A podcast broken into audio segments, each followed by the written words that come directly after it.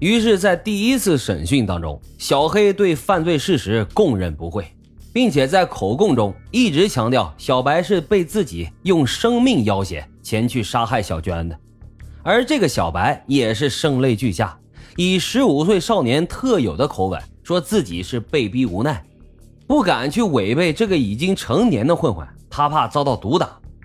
审讯的时候啊，尸检还没有出来，无法判断小娟的致命伤。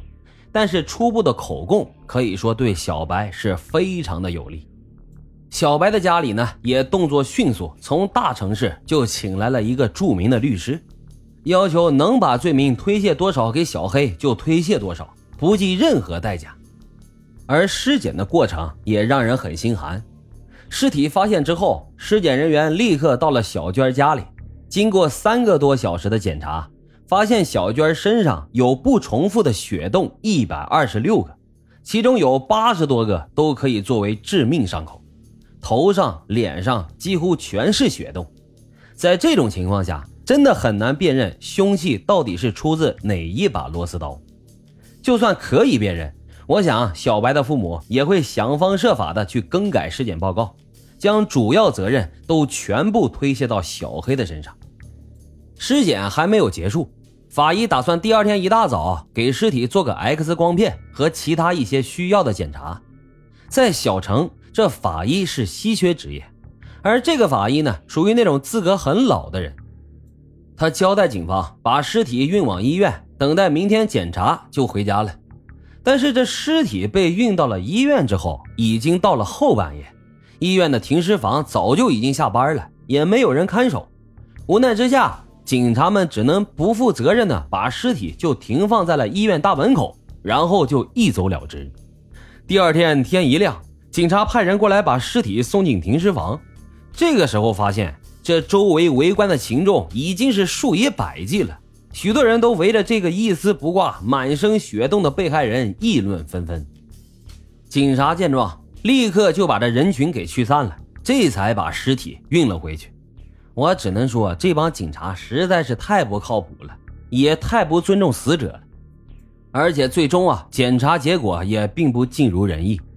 由于血洞实在是太多了，而且有几百个重复的伤口，很难辨认致命伤到底是哪一个。于是，这嫌犯的口供就成了最具有说服力的证据。说到这儿啊，我想整个事情的结局已经很明朗了。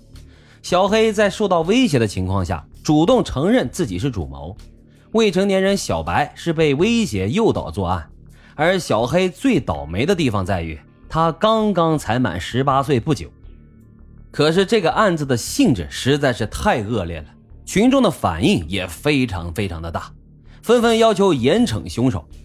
小白家里呢，那也不是吃素的，动用了家里的一切关系，企图压下这个案子，也不知道动用了哪位大人物。小白一家，小白一家竟然在大伙儿明明知道凶手是小白这么昭然若揭的情况下，硬是把小白塑造成了一个被威胁作案的可怜未成年。只可惜啊，这小城太小了，天高皇帝远，又可惜十年前没有微博，更没有人想起通过网络来直播案情。所以一审结束之后，小黑毫无疑问被审判为死刑，立即执行。小白呢，有期徒刑二十年。尽管这二十年已经是有期徒刑里的最高刑罚了，可是这并不足以熄灭大众的愤怒。在听到自己死刑立即执行的时候，据说小黑是当场吓尿了裤子，当庭要求翻供。被法警压下去的小黑在看守所里那是各种哭嚎，要求重新录口供。只是可惜呀，这天已经不是最初的天了。小白家里早已经把一切都打点好了，法庭也驳回了小黑的上诉。无力回天之下，小黑这时候只能静静的等待死亡，一切都不能回到第一次录口供的那天了。只能说，只恨当时年少太单纯。时间一晃，就到了小黑被执行死刑的时候。一份丰盛的饭菜，小黑知道自己啊该上路了。给他执行死刑的是一个即将退休的老警察，这一次执行死刑也将是他工作生涯当中最后一次。如果换做以前，他不会说太多话的。时间一到，就立即上膛开枪完成工作。可是到了这一天，也许是因为全局都知道这个案子是个冤案，也许也是因为他马上就要退休了，人老了也就无所畏惧了，或者是为了给最后一次的死刑画上一个完美的句号，他开口问这个小黑说：“你还有什么话，或者是放心不下的，你可以跟我说。”被黑布蒙头的小黑这时候嚎啕大哭，只说了一句：“我是冤枉的。”老警察听到之后也十分难过，可是他又有什么办法呢？只能轻轻的说了一句：“我们都知道你是冤枉的，但是我们也没有办法呀。”随后，随着一声枪响，小黑抽搐了一下，就倒在了地上。而后，根据知情人士透露，小白被关在了另外一个比较偏远的县城监狱。只关了八年就被放出来了。再后来，又有不断的知情人士陆续透露，故事中的数据情节全部都是警方真实的调查数据。